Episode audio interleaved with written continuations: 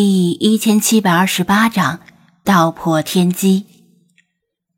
克里奥帕特拉七世仅仅是睁开眼睛，室内就仿佛变得明亮了。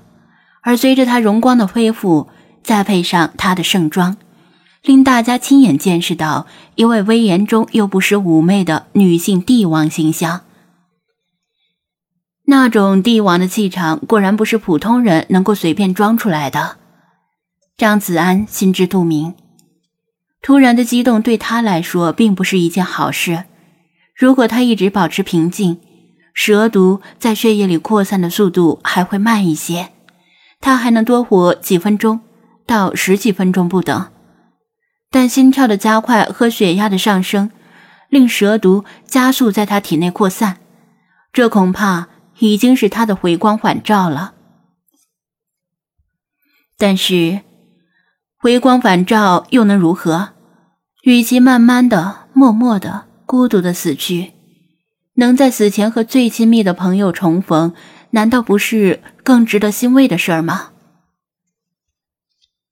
菲娜，真的是你吗？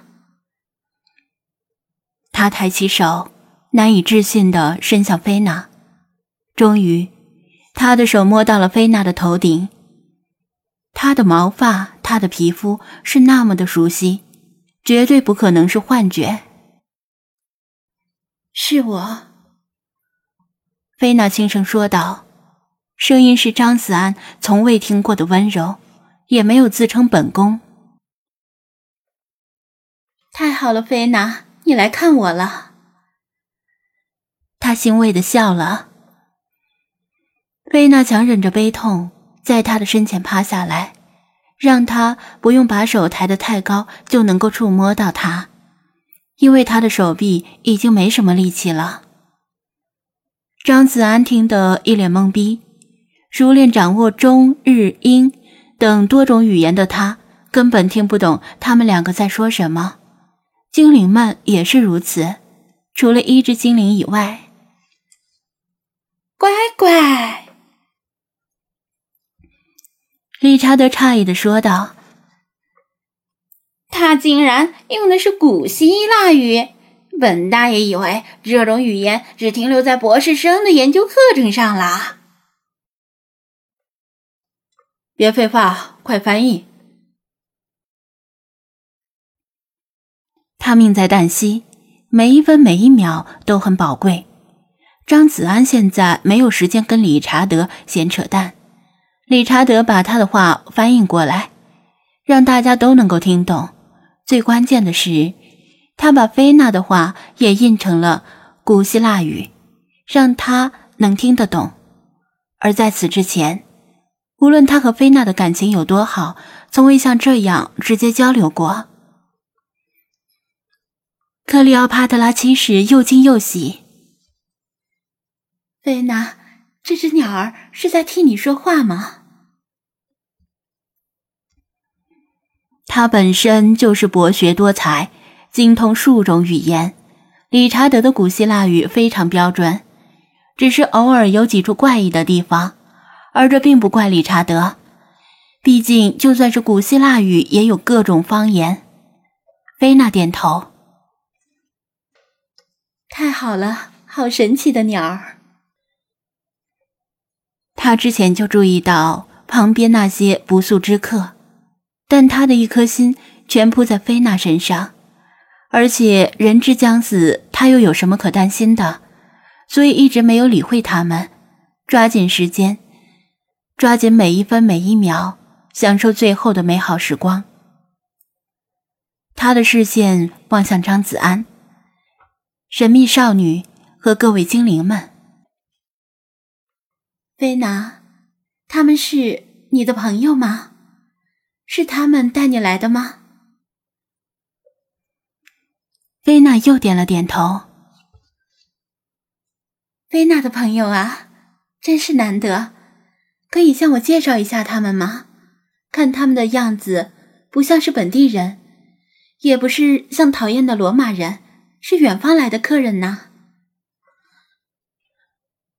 他虚弱的说完最后几句话，停下来喘息。菲娜的大脑完全混乱了，根本什么都说不出来。张子安见菲娜沉默不语，而他在等待他们的回答，于是替菲娜说道：“呃，陛下，说来话长，我们都是来自两千年后，这些猫、狗、鸟、猴和狼，也算是来自于两千年后吧。我们都是菲娜的朋友，由于某种很难解释的原因，菲娜最近一直和我们生活在两千年的世界里。”出于他的愿望，我们和他一起通过这个东西来到这个时代。你就把这个东西当做一个可以连通过去和未来的门吧。他指了指半透明的漩涡，理查德把他的话翻译了过去。原来如此，太奇妙了。他的脸上焕发出更灿烂的神采。因为他本身也是一位喜欢研究数学和科学的人。你们是哪国人？中国。他知道他肯定没有听说过，于是又解释道：“是一个距离此地非常遥远的国家，诞生了和你们差不多的辉煌文明。”中国。他咀嚼着这个陌生的字眼，想象着那个陌生的遥远国度。他其实不太服气，他当然认为神国是无与伦比。然而，人家是从两千年的中国来的，这证明至少在两千年后，中国还是存在的。两千年后，神国还在吗？他期盼的问道。张子安犹豫了一下，还是如实的摇头。陛下，没有什么东西是永恒存在的。啊，他先是失望，继而释然。嗯，也对，我死了以后，神国大概就会随我而去吧。谢谢告诉我实话。张子安不知该说什么，尴尬的笑了笑。至少在此时此刻，中国其实比埃及还是差一点点的。然而一旦过了今天，古埃及就覆灭了。这就是活着才有 DPS 的真理啊！他的视线又落到少女的身上，因为少女的身上拥有他早已逝去的青春和光滑水嫩的肌肤。即使是快死了，作为女性的本能还是令他无比羡慕。这个姑娘是你的女儿吗？很漂亮，长得和你很像。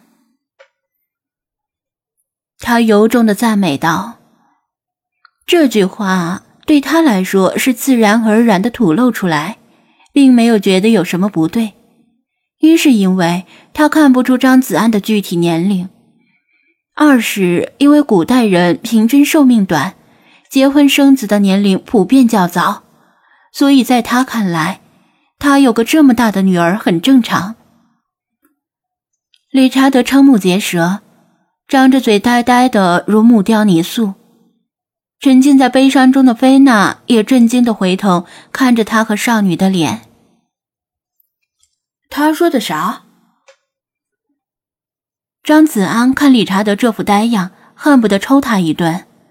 向来伶牙俐齿的理查德结结巴巴的把他的话翻译了过来。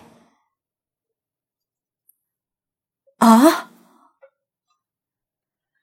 翻译过来的这句话，在张子安和精灵们听来，却不啻一声惊雷平地炸响。张子安猛然转头，盯着神秘少女的脸颊。